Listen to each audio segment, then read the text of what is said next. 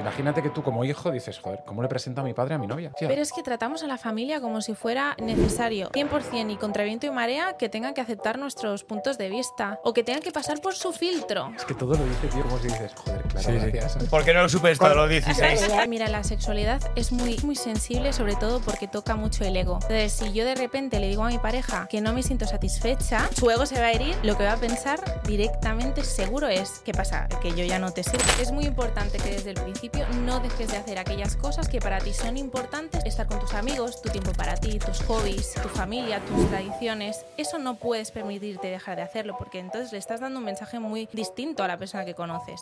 Qué bien que se está como incluyendo el vocabulario de salud mental en la vida de las personas. Por otro lado, es una falta de respeto también hacia las personas que realmente tienen una depresión, que tienen ansiedad o que tienen, por ejemplo, un trastorno obsesivo compulsivo. Con mis amigos, ay, esto me da TOC. No te da TOC, no digas eso. Os animo a todos a que escuchéis uno de los podcasts que tenemos con Jauma, que eh, Jauma se tenía que duchar 43 veces antes de salir de casa. Se ponía y quitaba la camiseta 2000 veces. Él tenía TOC. ¡Bienvenidos ¡A la aldea!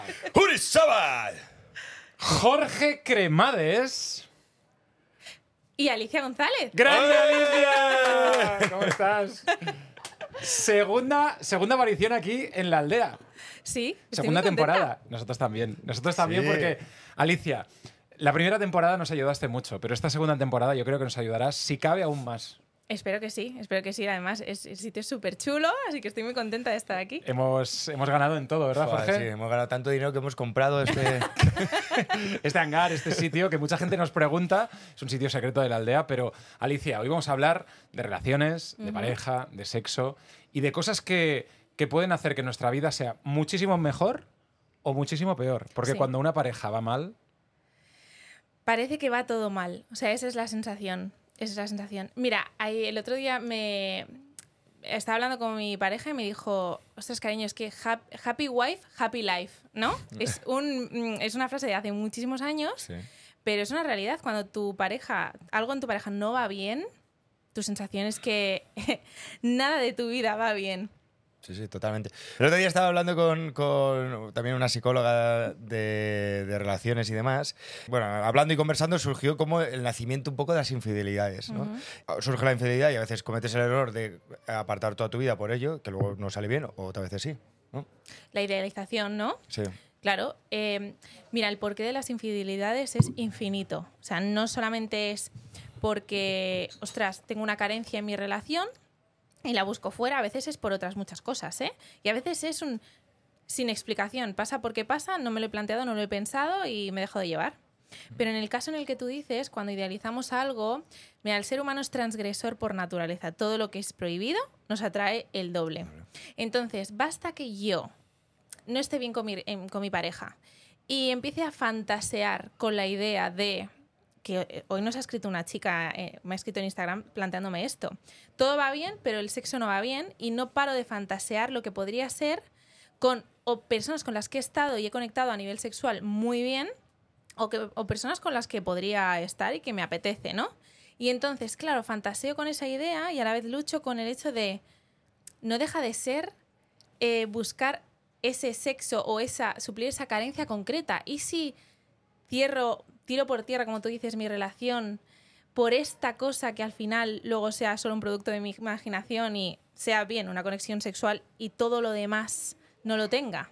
Claro, pero ¿qué tienes que hacer? Y esa es la pregunta del millón, cuando realmente em, eso es lo que tu cuerpo o tu mente necesita y tú estás diciendo, no, no, no lo hago porque tengo una pareja, una familia, mm, mil cosas ¿no? que, que tienes que, respetar y que, como tú dices, no vas a tirar por tierra por una, por una cosa que puede funcionar o no puede funcionar. Pero fíjate, es o, o 100 o 0. Es decir, o, o- me voy y cometo una infidelidad o renuncio. Parece que renuncias a esa parte de tu vida. Entonces, ¿qué haces? Si para ti el sexo es muy importante, porque es verdad que lo que dif- diferencia una relación de amistad de una de pareja es la sexualidad, o sea, es el, el compartir em, intimidad sexual. Si eso no, no, te, no te gusta, no conectas, ¿lo re- renuncias para siempre? Claro, yo creo que la clave principal está en trabajar lo que hay dentro y ver si eso se puede solucionar, porque la terapia sexual existe y funciona de maravilla. Lo que pasa es que no todo el mundo se siente capacitado o con las ganas o con la humildad suficiente de reconocer que quizá haya parte de responsabilidad en que eso no esté cuajando. ¿Cuál es el secreto, Alicia? Y vamos a, vamos a dar como cinco, ¿no? Cinco secretos para que una relación de pareja funcione. Imagínate que Jorge y yo somos pareja.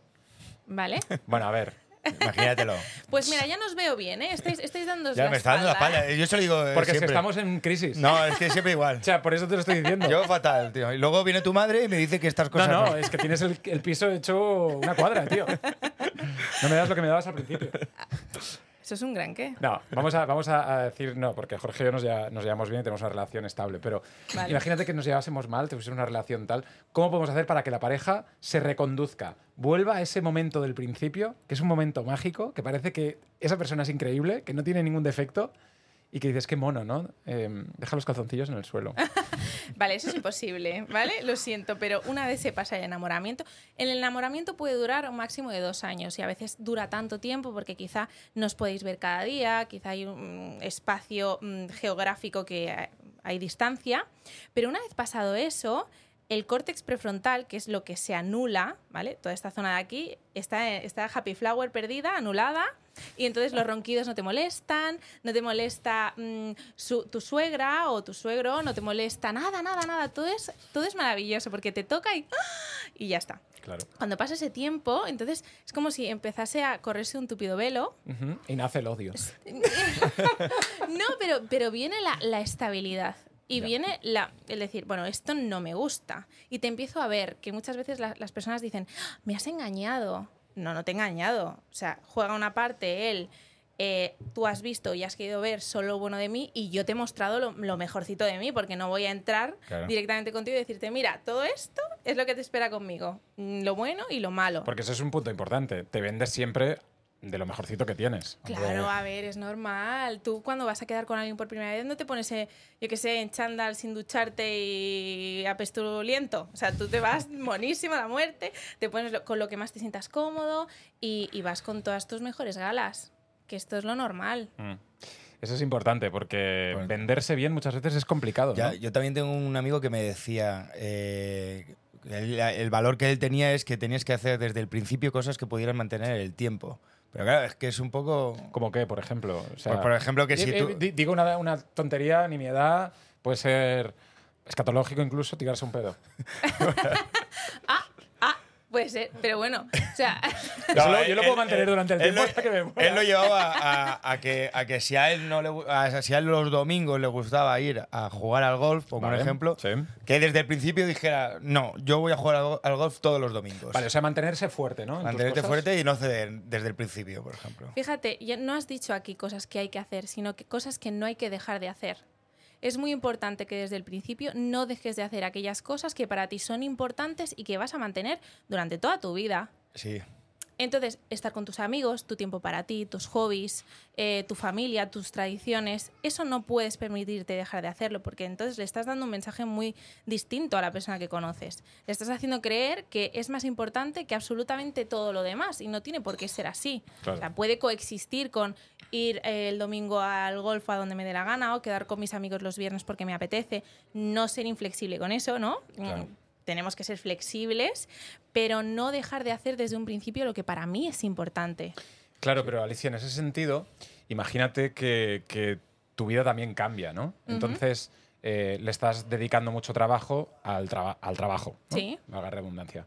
Y, y mucho tiempo a tus viajes, a tus cosas. Pero en un momento en el que la relación a lo mejor escala y tienes familia y tu pareja te pide cosas que al principio tampoco te pedía. Ujú. Te dice, déjalo un poco o estate más por esto.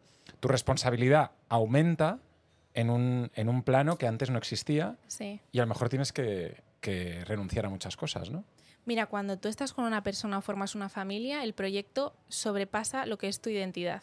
O sea, cuando tú tienes un proyecto que es más allá de ti, que es mucho más que tú, porque lo estás conformando con otra persona, van a venir renuncias, pero no se entienden como tal, se entienden como prioridades. Evidentemente yo quizá tengo que renunciar a la reunión que tenía el viernes por la tarde porque mi hija tiene eh, una exhibición de ballet y yo sé que eso es lo más importante del mundo para mí en ese momento. Sí. Entonces, fíjate que es una renuncia, pero no, no lo es al- al- a la vez, porque yo pongo por delante algo que me va a dar un gozo que no es felicidad, que es Totalmente. gozo. Pero vamos a ponerlo en, en- en números o en cosas eh, concretas, ¿no? ¿Qué has hecho este fin de semana, Jorge? Eh, está- está de viaje en, ¿Dónde? en Bratislava. ¿Has ido a Bratislava alguna vez? No. Nadie ha ido a Bratislava, pues yo sí. ¿Y qué has hecho en Bratislava? Eh, pinchar, estaba en una fiesta. ¿Una fiesta de qué? De Erasmus. ¿Te lo has pasado bien? Sí, muy bien. Yo he estado con mis hijas, las he llevado a ballet. Ha, sido, ha sido fantástico también. Sí. Pero veía las historias de Jorge y yo estaba ahí pasándolo genial con mis hijas y fantásticamente bien, pero he tenido que renunciar a irme a Bratislava a una fiesta Erasmus con Jorge. Sí. Que ya como titular, eh, o sea, bien, bien, sabes que te lo vas a pasar. No, claro. Mira, es que no se puede tener todo en esta vida. Vale, gracias, Alicia.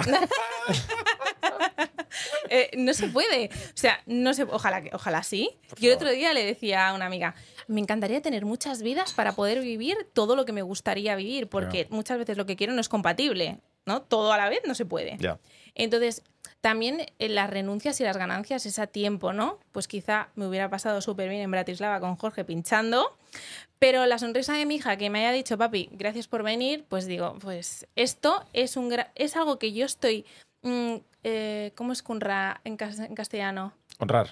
No, ah, ah, conrear. Eh, eh, sí, que estás como labrando. a- labrando Sí. para un futuro con ella, porque le, estoy, le estoy construyendo una base de apego solamente por ir a ballet un día. Qué bonito. Esas son cosas que te estás perdiendo mientras estás emborrachándote en Bratislava lleno de modelos eh, eslovacas. Eslovacas y. sí, no sé. Pero bueno. Eh, Así es la vida. así es la vida. No Oye, se puede tener todo. hablando de, de esto, en el sexo, eh, ¿cómo podemos también con nuestra pareja eh, volver a recuperar ese momento que decíamos al principio de, de la fantasía, de la novedad? Porque esto es algo que hemos hablado mucho, ¿no? Eh, nosotros y también en el podcast, ¿no? De, de la- la- cómo somos de adictos a la novedad.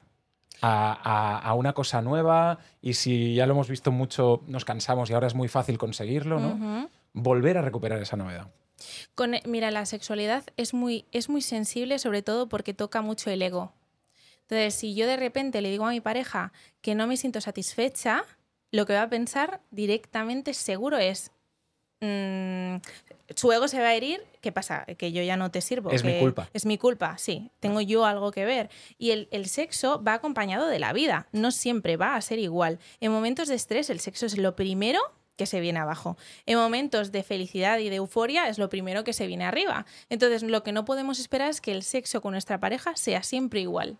Entonces, cuando tú tienes ese, ese pensamiento en tu cabeza, estás más abierto a entender que habrá momentos en los que se tenga que buscar esa novedad conscientemente. Que no ya vaya caminando por mi casa y de repente me coja mi pareja y me estampe contra la pared porque le apetezca ahora y, y haga un truco de magia. No, o sea, Qué, qué pasada. claro, sería súper ¿Lo, lo habéis genial. visualizado todos?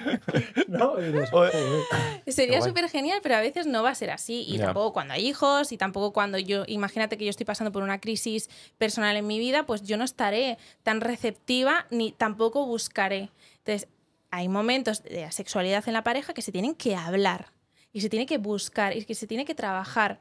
Oye, ¿te apetece si compramos este juego? ¿Te apetece si buscamos, compramos un libro sobre poses distintas que podemos utilizar? Quizá habrá momentos en los que te rías mucho y, y te lo pases súper bien, o habrá momentos en los que te frustres, pero se tiene que poder hablar de sexo en las relaciones. Claro, pero si existe esa sequía, ¿no puede ser peligroso para la pareja? ¿O qué? Porque se te va la mente a la infidelidad otra vez. Eh, Bueno, no había caído en eso, pero ahora que lo dices puede ser, ¿no? O sea, ¿tú Eh, crees que puede ser que la falta de sexo sea un detonante para la infidelidad? y para que todo vaya mal? Bueno, es que sí. Mira, el sexo no solamente es. el- Porque, perdóname que te, que te No, no, corta, porque, corta. porque al final no quiero, no quiero tampoco centrar toda esta conversación en el sexo, pero sí que dentro de la, de la pareja al final puede ser pues, un compañero de piso, un, un confidente, un amigo y, y ese punto que marca la pareja yo creo que en gran medida es que con, con esas personas también te acuestas. ¿no? Sí, claro, claro. Hay infinitos tipos de relaciones. La más común, la más, la más normal, entendiéndolo como algo general, es aquella en la que hay relaciones sexuales. El número de relaciones sexuales es... Cada pareja mm, pone su número, pone la, mm, la cantidad de veces, la asiduidad que, necesita. Habrá parejas que una vez a la semana estén bien o que una vez al mes, como que cada día, ¿vale? Pero en el momento en el que mi necesidad se ve mm, desatendida y yo siento una carencia, Red flag, red flag, red flag. Sí, porque el sexo no solamente es en el momento sentir ese placer, sino es sentirme atraída, sentir que la pareja, la persona que yo tengo al lado me atrae, sentirme deseada, sentir que yo tengo mi cuerpo y mi presencia tiene un efecto sexual y de atracción en la persona que yo tengo al lado. Si tengo al lado un mueble, yo no me voy a sentir vista y, se- y Claro. habrá una parte muy importante de mí que esté apagada. Entonces, ¿qué pasa? Hay un peligro ahí. Si viene una persona, imagínate, porque la química y la conexión se siente en segundos. O sea, las papilas, las pupilas, perdón, de tus ojos responden antes de ti. O sea, si tú te sientes atraído por una persona, vuestras pupilas se dilatarán instantáneamente, ¿vale? Entonces, la conexión es instantánea. Si yo tengo una carencia muy grande que no está cubierta y viene alguien con el que yo siento esa conexión, Claro. va a ser más difícil para mí frenarlo. Porque habrá una parte física en mí que anhelará seguir sintiendo ese deseo. Sí, sí, total. Claro, es como alguien que hace el clic, el Sí. trigger, ¿no? Que, dices. Sí.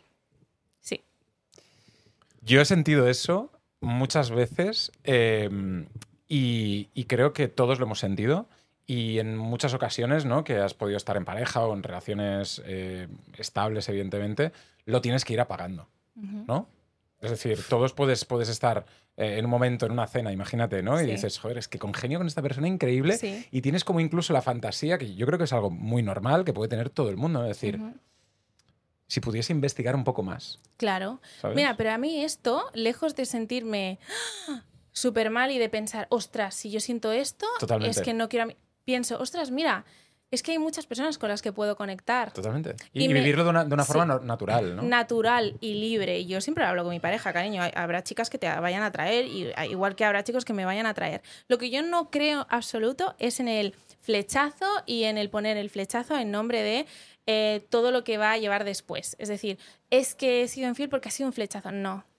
No. No. Has sido infiel porque has querido ser infiel. Claro. Y entonces tú tienes eh, la voluntad de esas primeras veces. La primera vez no la, no la controlas. Yo te conozco a ti y digo, uy, Jorge, me, me- me encanta estar con él. La segunda vez Es en una la que. hipótesis, ¿no? Porque es que- o sea, Pasa mucho, pasa mucho. Pero la segunda vez en la que podamos vernos, yo seré consciente de lo que estoy sintiendo. Puedo hacerme la tonta, porque hacernos los tontos lo hacemos todos, ¿eh? Puedo decir, "Va, no, no, Jorge, y quedar contigo una segunda, y una tercera, y una cuarta, hasta que la quinta yo ya le esconda a mi pareja que voy a quedar con Jorge. O, diga, o, o no le diga a mi pareja que voy a quedar con él, pero, pero vaya a hacerlo igualmente. Quizá no lo escondo, pero no se lo digo. Y así cada vez, cada vez más, hasta que voy tensando la cuerda y voy jugando con fuego. Entonces, tú puedes sentir atracción por muchas personas, pero eso no quita que eso te haga libre de, de irte con, con cada persona con la que tú mm, tengas, sientas atracción, si eso es lo que no quieres. Oye, Alicia, tengo una, una pregunta que hacerte. Porque nosotros últimamente en el podcast estamos invitando a muchas chicas y, y tú además, siendo profesional de- del tema, quiero que, que nos ayudes. ¿eh? Mucha gente nos comenta, nos dice cosas en, en- en, en- en YouTube, etcétera, em, como diciendo que estamos tratando a las chicas que invitamos al podcast de una forma determinada. Y creo, porque tú nos conoces y, podéis ver todos los, todos los, los- los podcasts que hacemos, ¿eh? Eh, que nosotros intentamos que la persona que venga aquí se lo pase bien, eh, explique su historia, etcétera, etcétera. Pero sí que hay en este momento mucha, mucha gente que puede ver que a lo mejor una conversación como la que estamos teniendo nosotros ahora, en la que tú eres profesional de, las pare- de la pareja, de, sexóloga, etcétera, etcétera, nosotros la, la orientamos o la, o la planteamos desde un punto que no es ese, siendo ¿Cuál es ese ¿Cómo punto? siendo un punto de eh, dos tíos heteros eh, hablando de sexo con una eh, chica.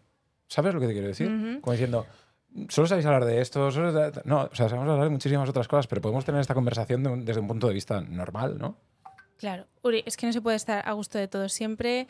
Eh, hablas de una manera muy respetuosa, siempre, y que además, Y muy natural, ¿sabes? Que- sí, y- y que puedes hablar del tema que te dé la gana, sin pedir explicaciones ni justificaciones a nadie. Y que este tema, no todo el mundo está abierto ni receptivo a entenderlo desde una postura mm, natural. Y te voy a decir una cosa.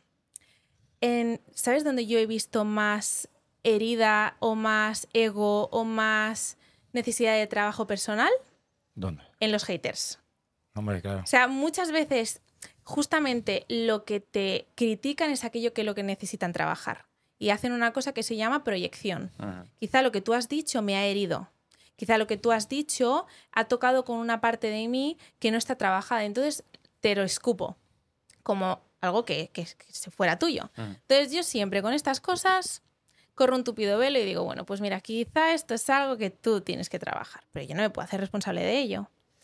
Eso es interesante también, ¿eh? O sea, que los, los haters que tenemos son tíos que no hablan con tías de sexo, ¿no? Básicamente. O tías que no hablan con tíos de sexo. Ah, bueno, claro. Sí, o, o bueno, les toca cualquier otra cosa que, que les hiere de su vida, de sus creencias, de sus valores, pero es igual. O sea, al final tú no puedes, siendo y teniendo tanta audiencia y tanto alcance como tenéis, estar a gusto de todos. claro. Ese es un tema importante también, pasando también de las relaciones, tú como psicóloga, en el, en el plano que estamos ahora de las redes sociales, cómo la gente te puede amargar el día, amargar la existencia incluso a través de las redes sociales, ¿no? ¿Cómo podemos, Alicia, también pasar un túpido velo a eso? Que lo hemos hablado mil veces en, en- en- en el programa, ¿no? De decir, cuando tienes. Jorge tiene. ¿Cuántos seguidores tienes? Un montón. Dime un, dime un número. Tío. No, en, en Instagram, 2,8. 2,8 millones. Millones. Sí, sí. Claro. Puedes tener 10.000 opiniones buenas. Sí, sí, pero una, solo una, y te amarga el día. Dices, ¿qué hago? la- Una mala. Sí. ¿Sabes? Pero porque todos los comentarios negativos perforan el cerebro, traspasan el corazón. O sea, em, hace muchísimo más daño una palabra fea, una palabra negativa, una palabra hiriente que un puñetazo. Mm. O hace más daño que sana una palabra buena. Sí. Y entonces, yo hago una cosa, ¿vale? Yo, mm, pues por suerte, no tengo muchos haters en redes, pero he Porque eres fantástica. No. Porque Hombre. eres maravillosa. Sí. Seguidla todos. No, pero aquellos comentarios que han venido con muy mala intención y, y con mucha maldad, lo primero que pensaba al leerlo, me he permitido el momento de, wow, esto me duele. Y eso es muy bueno, porque no te tienes que acostumbrar a que lo negativo no te duela, porque eso significaría que eres un robot. Entonces, es normal y bueno que te duela y que siga así. Pero es que cuando me ha dolido, lo primero que hago es, ¿y tú quién eres? O sea, en mi cabeza pienso, ni me conoces, Claro. estás juzgando un vídeo que no me define, porque yo soy muy intensa y, o sea, in- inmensa, como lo somos todos.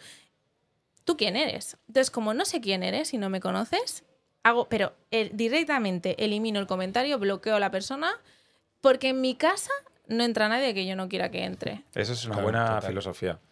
Y, y la gente podría ser un algo, un, un consejo fácil para poder empezar a luchar contra todo esto, ¿no? Sí, gestión de las críticas es súper importante. Filtrar de quién vienen. Si para ti no es una persona referente ni es alguien que te conozca, esa crítica permitas que tienes que permitir que traspase porque, porque es muy feo escuchar o leer algo, algo negativo y con maldad, pero la tiras a la basura, o sea, fuera, porque no tienes que permitir que algo que te ha dicho alguien que no te conoce se quede contigo y te amargue el día. Total. Ya sabes, Jorge. Tienes que bloquear, Bloquear a, todos. Pues te acabará- acabarás con. ¿Tienes 2,8? Sí, acabaré con tres. Millones no, tres. claro. Yo, yo sí que creo que, y muchísima gente nos ha pedido después de la primera temporada que te tuvimos, Alicia, que fue un éxito, uno de los podcasts más escuchados que hemos tenido en la aldea ha sido el tuyo, y, y creo que muchísima gente nos pedía una segunda charla contigo y, y conocer muchos más aspectos, ¿no? Porque. ¿tú crees que estamos en un momento en el que realmente necesitamos ¿no? mucho más trabajo psicológico o se ha abierto mucho más y la gente es como más abierta a decir tengo un problema de pareja, tengo un problema con las redes sociales, tengo un problema de adicciones, todo eso es como mucho más, más vivo, más verbal. Sí, sí. Y, y- y cuánto me alegro de que sea así, porque lo hemos necesitado siempre, se ha necesitado en todas las generaciones del mundo mundial, pero no se ha hablado de ello. A veces no se ha sido consciente de que se necesita. Y tenemos muchísimas personas mayores de 50 y de 60 en terapia, y eso me parece maravilloso porque se están trabajando. Y al final los que recibimos ese trabajo somos las generaciones posteriores, ¿no? Si nuestros padres, nuestros abuelos hubieran ido a terapia, madre mía, es que hubiera sido una pasada, ¿no? Porque no hubiéramos sido criados ni educados de manera perfecta, porque eso no existe, pero muchas heridas se hubieran ahorrado, pero seguramente. Sí. Eh, Alicia, y otra cosa, yo, eh, em, cambiando un poco de tema, ¿eh? perdona. Adelante. Eh, hablaba con esta chica el otro día el tema de los micromaltratos, que yo no lo conocía. Pero que es este momento en el que a lo mejor tú estás con tu pareja y le dices, eh, va, ya voy yo al banco que tú no te aclaras con eso. O, o venga, llevo yo el coche que tú no conduces bien. Entonces estás haciéndole como un, un mensaje negativo que a lo mejor tú no lo haces con esa intención de herir o ofender y esa persona puede estar sintiéndose muy frustrada, ¿no? Me encanta el ejemplo que has dado porque además es un falso positivo. Ya conduzco yo, ¿vale? Yo conduzco, pero no es porque me apetezca, sino porque tú conduces fatal. O, por ejemplo, ¿no? Em, imagínate que tú me haces algo mal y yo te digo te perdono porque ya sé cómo eres. ¿Sabes esa sensación de agridulce de decir, eh, ¿tengo sí. que estar contenta o triste? Sí, sí, de esto, esto hay muchísimo en las parejas. Y además, sobre todo, que se hace cuando pasa a darte igual. Al principio, tú tienes mucho filtro, ¿no? O deberías tener mucho filtro. Como dices las cosas, no ofender, tratar con cuidado. Sí. Cuando pasa Se el relaja. tiempo, bah, Sí. Ay, de verdad, conduces fatal. O puedes callarte porque es que mm, tienes un timbre que me peta la cabeza. O sea, son cosas.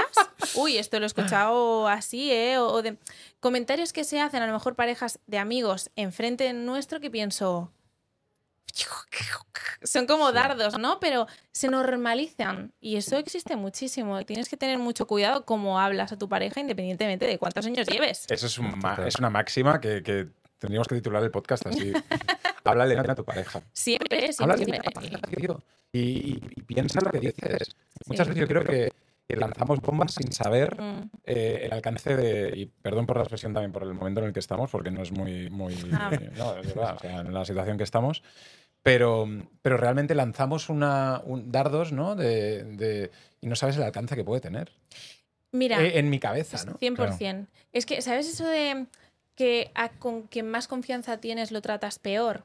A veces nos aferramos ¿eh? nosotros a esa máxima en plan, bueno, hay confianza, ya sabes que te quiero. Bueno, hay confianza, pásame el mando porque no te enteras. O- O sea, como Siempre hay eliges mal la peli. Sí, sí, Sí, sí, es que siempre- de verdad, siempre estás igual. Es que, o sea, ya con la confianza por bandera te digo lo que me da la gana y eso no es así, eso no es justificable. O sea, los- lo que tendría más sentido es como te quiero tanto, tanto, tanto, me voy a esforzar por tratarte muy, muy bien, porque tú me vales mucho la pena y no quiero perderte. Aunque me hayas hecho una tortilla quemada. Sí, porque me has Cariño, hecho una piensas, tortilla. que, tú piensas Claro. que cocinas bien, pero cocinas fatal. ¿Sabes? Es como, los espaguetis están quemados, esto, ¿sabes? Huele fatal.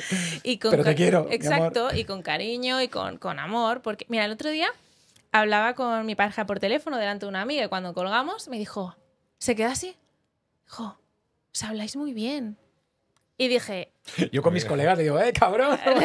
¿No? bueno, pero para ti esa palabra tiene, tiene otro significado. Sí, no, no, sí, no, sí, es sí. una ¿Sabes? O sea, tienes que hablarle bien a tu pareja, o Tienes tienes que hablarle bien. bien a tus amigos. Habla bien a la gente, Mm. que tampoco es tan difícil, ¿eh? Totalmente. O sea, es tener un poquito de filtro. broma. Yo creo que hay gente que habla mal a la gente sin darse cuenta que está hablándole mal. Sí, sí, claro. Entonces es como, o gente que, que no es simpática.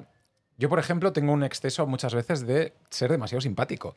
Y, y- y hay gente que, que digo, tío, no. Y la otra persona no se está dando cuenta que está siendo como muy Seco. seca o Mm. como muy tal, ¿no? Y es porque tampoco a lo mejor no tienen unas habilidades comunicativas o sociales, Sí, sí, o, o ¿no? simplemente son más serios. pues son más serios. Porque a veces no solamente causa incomodidad la seriedad, sino el exceso de luz, ¿no? De... A mí me ha pasado, ¿eh? Sí. Que yo soy muy happy flower y yo, siendo adolescente, era muy... ¡Ah! Y yo iba y abrazaba y la gente a veces se quedaba como... "Uy, ¿qué, qué le pasa a esta? Mm, No sé qué le pasa, ¿no? Entonces... Sí. Pero bueno, la cuestión, mira, ni, ni, ni nos sirve la frase del 100% de trata a los demás como te gustaría que te, tra- te tratasen, porque a veces no es así. Yo quizás soy muy cariñosa y alguien es más despegado y no le puedo tratar como me- a mí me gustaría. Ni tampoco sirve la frase de si hay confianza, eja, tampoco te esfuerces tanto. No, tienes que tener cuidado. Y además, mira, tú has hecho una cosa. A veces la ¿Me vas gente no se da cuenta. No, pero Ah, vale. a veces la gente no se da cuenta de que habla mal. Mm, Eh, ya, mal, uy, Mm, mal. Mierda. porque, no, ¿sabes qué pasa? Que puede que no te des cuenta con un desconocido con el que te vas a cruzar dos veces y ya está. Pero si es con alguien que tú quieres o con alguien que tú tienes confianza, seguramente esa persona alguna vez te ha dicho, oye, No me trates así. háblame bien. Ay, es que lo hago sin querer. una vez sin querer, vale. Dos, ok. Pero tres ya no. Sí. Tres ya no es sin querer. Tres ya es que te da igual y prefieres seguir hablándome como te da la gana. Esto nos lleva a otra cosa importante de esta charla, que es las relaciones un poco más superficiales o de empezarse a conocer, imagínate, por Instagram, por Tinder, por todas esas cosas, ¿no? Cosas que tú crees que estás diciendo o que estás haciendo desde tu buena voluntad y que la otra persona se las... Se las ¿Sabes? Está el run run ese, ¿no? De no me ha contestado. Cuando tú a lo mejor no has contestado porque no te interesa o porque, porque para ti ya una, una no contestación es una contestación. Sí. ¿no? Entonces, em, yo prefiero, a lo mejor, no, no yo, ¿eh? o sea, me estoy poniendo pues, un- en, en quien sea, de no contestarte a tener que decirte no me gustas. Ya, pero.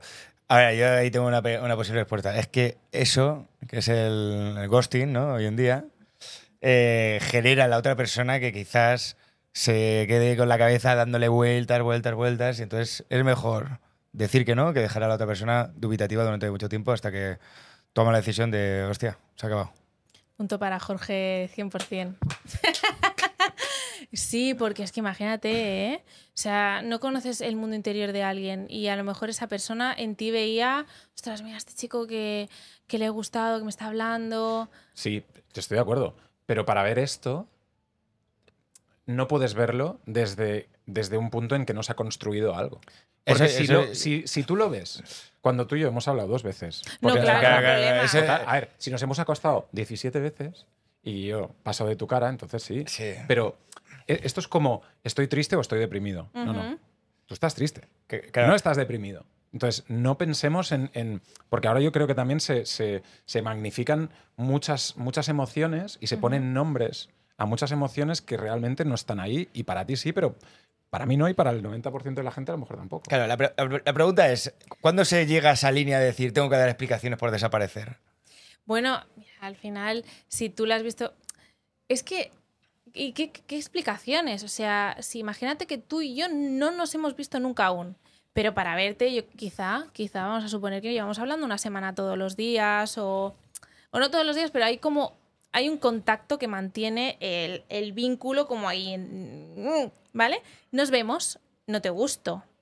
Yo me voy a mi casa, a lo mejor súper contenta, en plan, oye, pues estaba yendo bien, bueno, parece que viene este chico y ya nunca más sé de ti.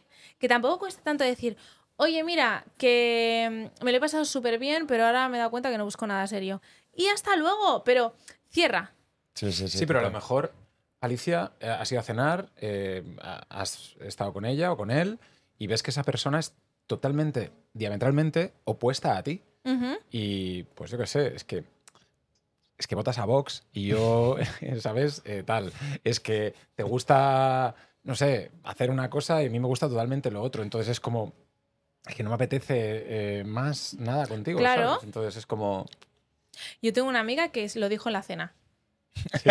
Sí, Buena gente. sí, le dijo, oye, te das cuenta de que somos súper distintos, ¿no? Y él le dijo, bueno, sí, ¿verdad? Y ella le dijo, pero follamos, ¿no? Como, bueno, ya que estamos. hombre, ya que estamos. Pero ella dijo, es que no, no va, esto no va a ir a, a ningún lado. Estoy súper bien contigo en la cena, pero yo creo que esto se queda aquí. Y se lo pasaron súper bien, en plan, el, claro, el mood cambió, ya fue de colegueo y ya fue bien, pero porque claro, la otra persona lo encajó bien también, Claro, ¿eh? claro. Pero yo creo que no cuesta tanto cerrar.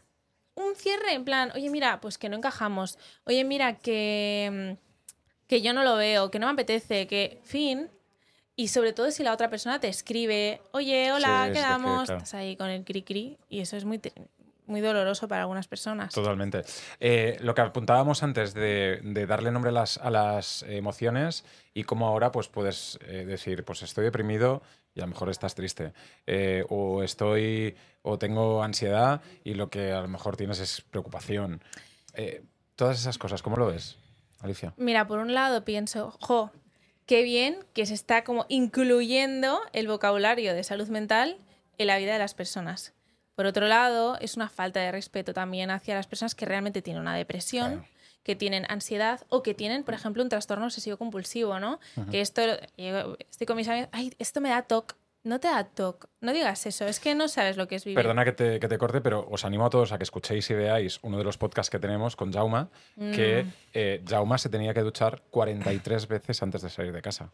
Se ponía y quitaba la camiseta 2000 veces. Él tenía TOC. Y cuando él, y justo decía esto, ¿eh? decía, yo estuve en un manicomio, en un, en un centro y, y para niños, imagínate, y su familia y todo esto, y cuando él veía que había gente que utilizaba estas palabras así por a así, la ligera. realmente le dolía. Claro, es una falta de respeto. Claro. Es que, mira, no somos conscientes. Hoy en día todo el mundo habla de salud mental y en parte es comprensivo porque todos la tenemos, ¿no? Todos, todos sufrimos de, de cosas muy parecidas. Pero hay que tener mucho cuidado en darle el respeto y el valor que tiene a la salud mental y a los trastornos mentales. Ni tienes TOC, ni tienes depresión, ni tienes ansiedad, ni cuando no la tienes. Cuando estás triste, cuando lo que sientes es estrés o sientes Sí. angustia, o cuando eh, tienes una manía. Sí, sí, sí, total. Oye, un poco de esto hablando de salud mental y tal, que yo siempre he pensado que, que ahora se habla mucho de la salud mental, que hace 30, 40, 50 años no se hablaba o no se tenía tanto el valor de...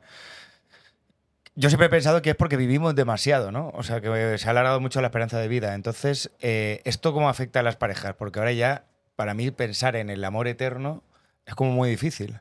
Y luego también me encuentro con gente que dice, no, es que si sabes que no vas a durar para toda vida, déjala. O déjalo. Mm, bueno, es que son valores muy distintos. O sea, las relaciones han cambiado mucho, muchísimo. Han cambiado porque las, bueno, pues vamos a, es que no hace falta que nos vayamos muy atrás, ¿eh? Dos generaciones atrás solo se tenía sexo para pro- procrear. Sí. Ahora las- luego las mujeres empezaron a tener, a tomar anticonceptivas, a, a- a- a tener sexo por placer. Eso, esos son unos muchos cambios ya, solo dos, que han sido en cuestión de pocos años. Luego que las mujeres han empezado a trabajar y a tener carreras también profesionales y eso ha cambiado también el tipo de, vinculación. También ha cambiado el hecho de que los hombres y las mujeres se quedan más en casa de sus padres hasta edades más adultas, que las, parejas se casan y tienen hijos a edades mucho más mayores que antes, ¿no? A, a mayor edad. Y también que las personas se prejubilan con mayor antelación y por tanto hay más parejas adultas de 60 años que conviven juntas durante muchos años y siendo activamente jóvenes. Sí. O sea, todo, todo esto ha cambiado en muy, muy pocos años. Entonces, claro, todas las parejas, y esto lo- últimamente me estoy, estoy leyendo mucho de esto porque me encanta, el, el concepto de relación se basa mucho en la cultura, en el contexto, en los valores, en la psicología de cada uno de los miembros. Y entonces todo es muy distinto en función de dónde estés y de con quién estés hablando. Habrá personas que no conciban una relación si no es para toda la vida y habrá personas que te digan, oye, la monogamia no tiene sentido. Y habrá otras personas que te digan, "Oh, pues, ¿y por qué no puedes estar con una persona aunque no sea para toda la vida, pero vivir el momento y cuando se acabe, se acabará y vendrá otra? ¿Y cuál es lo correcto? Regar la planta, el fuego, todas esas cosas que nos decían nuestros abuelos, yo me acuerdo, ¿no? De, de- de- de luchar, de todo esto. Sí. Yo, Alicia, creo que tú eres una de las, de las profesionales aquí en España, además, que, que comunica mejor todo, Gracias. todo. Y cuando tienes un, un- un problema que todos tenemos, lo explicas de una forma muy, muy fácil. ¿Tú crees que eh, el resultado para, para- para que todo vaya bien en una pareja, para que todo vaya bien entre amigos, eh, eh, entre socios, es la comunicación? O sea, ¿tú crees que el kit de la cuestión es verbalizar las cosas cuando van mal? No solo eso, porque eso es súper importante, pero he aprendido que lo más importante es de- desde dónde sale la comunicación. El ego. El ego es el enemigo absoluto de la comunicación, el ego dañado. Porque a mí me ha pasado, o sea, yo antes era muy orgullosa, yo me podía tirar un día entero Ahí sin con tu hablarte, cosa ¿eh? dentro, ¿eh? Ahí, Ahí con el resquemor y me ponía así y rum, rum, rum, rum, Ya, y alimentaba todo lo que me estaba pasando y la rabia que sentía y abría los cajones del pasado para alimentar con mi cabreo, ¿no? Años atrás. Pero eh, ahora he llegado a un punto en el que cuando me enfado y me enfurruño, rápidamente mi cabeza empieza como a salir, ¿no? Sale de la situación y empieza, ¿es justo lo que estás pidiendo? ¿Es injusto? Eh, ¿Estás enfurruñada porque has tenido un mal día o tienes parte de razón? Entonces, voy mucho más rápido a la resolución y miro a mi pareja y le digo, cariño, ¿me perdonas? Cuando es así, Pero así con carita de gatito Sí. de... cari- le digo, lo siento, amor, mm, tengo mal día, ¿vale? Ya. Me lo siento. ¿Sabes que eso es un momento... A mí no me cuesta eh, pedir perdón y, y- y me enfado, me enfado, me enfado, me enfado un montón y soy como un de, de mecha corta de... ¡Ah! Y mi mujer también. Pero después es como... Cari, va, te, te quiero un montón. Y, y me gusta mucho, ¿sabes? Decirles que tienes razón, yo también tengo razón, pero... Bueno, Oye, pero ¿qué, qué pasa con los cajones del pasado? que, ¡Buah! es que eh, yo siento que a lo mejor voy a decir aquí un micromachismo, como- Suéltalo, llamarlo como que, suéltalo. pero siento que las mujeres tienen una capacidad enorme de memorizar esos, esos momentos del pasado y yo es que no me acuerdo ni, el- ni lo que pasó ayer. Jorge, o sea, es, que, es que literalmente no te acuerdas de nada. no me acuerdo de nada. Y, y entonces, ¿cómo se Por lucha favor, contra eso? Por favor, no, no, te voy a, para que lo sepas, Sí. a- Alicia. eh, cuenta la anécdota de, con una pareja tuya, eh, ir, ¿dónde fue? A, a Calpe. ¿Calpe? Ah, sí, que estaba con un. Eso, mi, mi- mi pareja estaba hablando con, con alguien, con un chico y no sé qué, y de repente llego ya a la conversación y me dice, no, estamos hablando de Javia. Y digo yo, ah, joder, es súper bonito. Y le digo a mi, a- a mi pareja, eh, ¿Tendríamos ¿a- que ir? Sí, tenemos que ir. ¿Has estado alguna vez? Y dice, si fui contigo. No me acordaba. Estuvimos en Javia, no sé qué, y yo, ostras, es verdad. Yo cuando creo que, que hago mal las cosas, mm, llamo a Jorge. Y entonces me... De a ver, ¿qué tal? Ah, Sí, pues sí, no, lo por- mío no está, no por- está tan mal. Por comparación. Es que, mira, bueno, esto va a caracteres también, ¿no? Y las mujeres, nuestro, nuestro cerebro funciona de manera muy distinta también.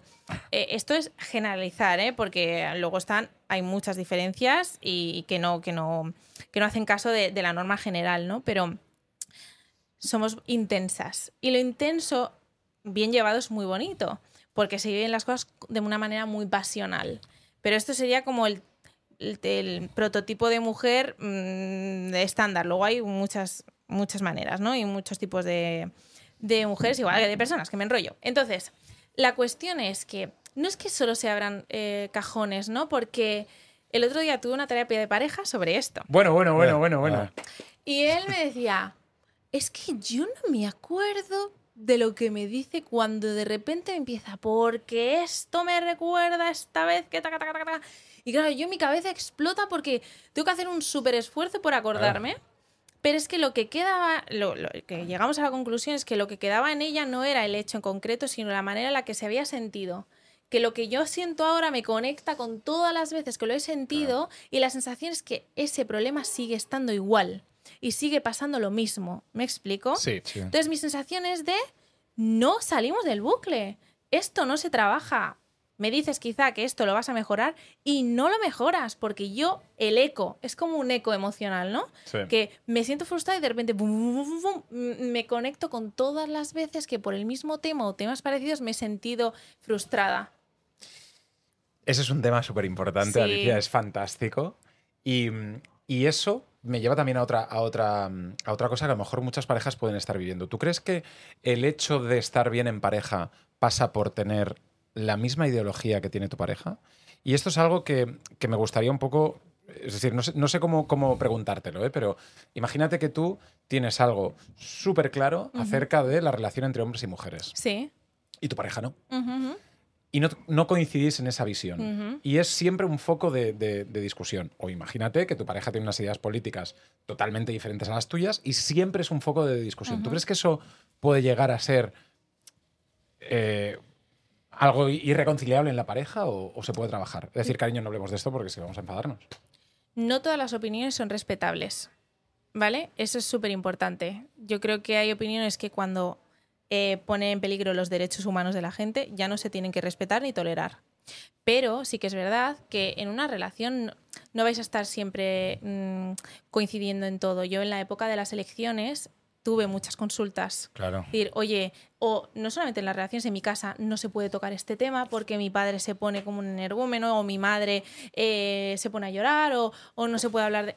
Entonces, claro, la clave es el respeto. Si yo puedo decir, eh, para mí eh, las relaciones entre hombres y mujeres son las únicas verdaderas, pero respeto que yo qué sé, pues que una mujer y una mujer quieran estar juntas. Aunque yo mm, no eh, decidiría que no, quizá, ¿no? Yo qué sé, puedo, puedo hablarlo con mucho respeto, sin faltar el respeto a nadie, siempre y cuando lo haga para mí, dentro de un contexto. Es, es todo muy, Es delicado, muy es muy delicado. Imagínate, eh, recuerdo, ¿eh? Un- te, tema racial in- incluso, ¿no? Imagínate pues que, que, eh, tu hijo, tu hija tiene un novio de una raza eh, diferente, ¿no? Sí. Y, y- y entonces el padre o la madre, uno de los dos lo ve mal y el otro lo ve bien. Y bueno, bueno, o sea, es que no puedo Pero es imaginar que- un poco el, el- el caos que debe haber en esa casa. Sí, es que tanto lo que he dicho antes como lo que he dicho ahora atenta contra los derechos de los demás. Entonces, no todas las opiniones son respetables. Totalmente. Pero imagínate que tú como hijo dices, joder, ¿cómo le presento a mi padre a mi novia?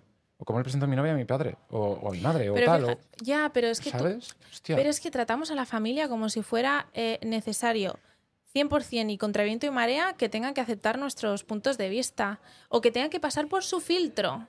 Porque eso es pasar por, por su filtro. Si yo traigo a una persona a mi casa Es que todo lo dice, tío, como si, como si dices, joder, claro, Sí, sí. gracias. ¿Por qué, por qué no, por qué no lo supe esto a los 16? Claro, claro.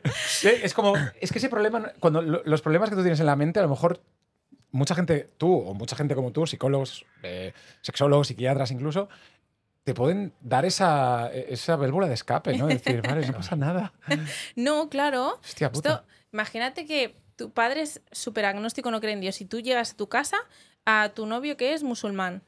Y, ¡ah! oye, mira, yo te lo voy a presentar porque soy adulta y tomo mis decisiones Y y, con todo el dolor del mundo. Claro, y, y si tú no lo aceptas, pero yo por qué tengo que vivir mi vida en base a tu aprobación, ¿no? Y esto es súper duro y esto se trabaja mucho en terapia porque lo que son como los ideales, las tradiciones, la- las lealtades familiares tienen muchísimo peso, pero es un recordatorio para todos. O sea, tú tienes tu propia vida que al final la vas a vivir y, y tu padre llegará un día que, que no esté y, y tú tendrás que vivir tu vida cada día de tu vida. Entonces, ¿qué clase de vida quieres vivir? ¿La que quieren para ti o la que tú quieres para ti?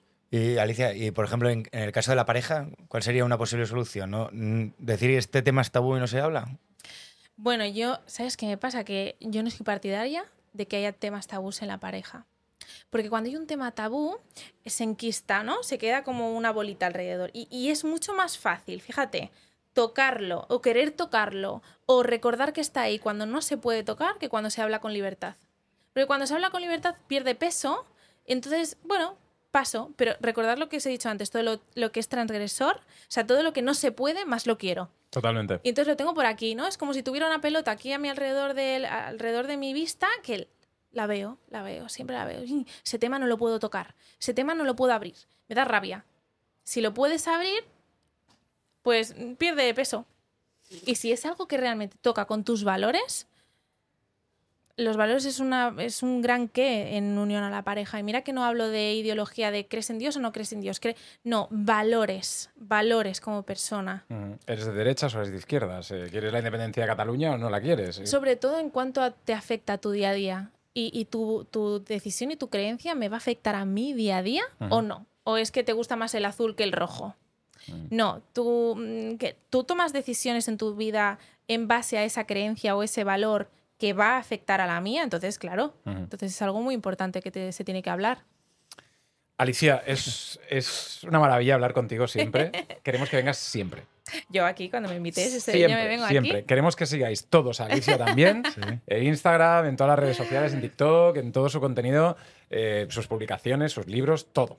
Porque eres fantástica. Muchas gracias por invitarme. y siempre, lo que te he dicho, siempre das un punto de vista eh, muy fácil para que la gente entienda cosas que muchas veces son muy complicadas de entender. Entonces, nada, cuando quieras, la aldea es tuya. Uy, muchísimas gracias por invitarme. Muchas, muchas gracias. Jorge a los gracias por estar aquí hoy. Un besazo a todos. Dadle like y suscribiros.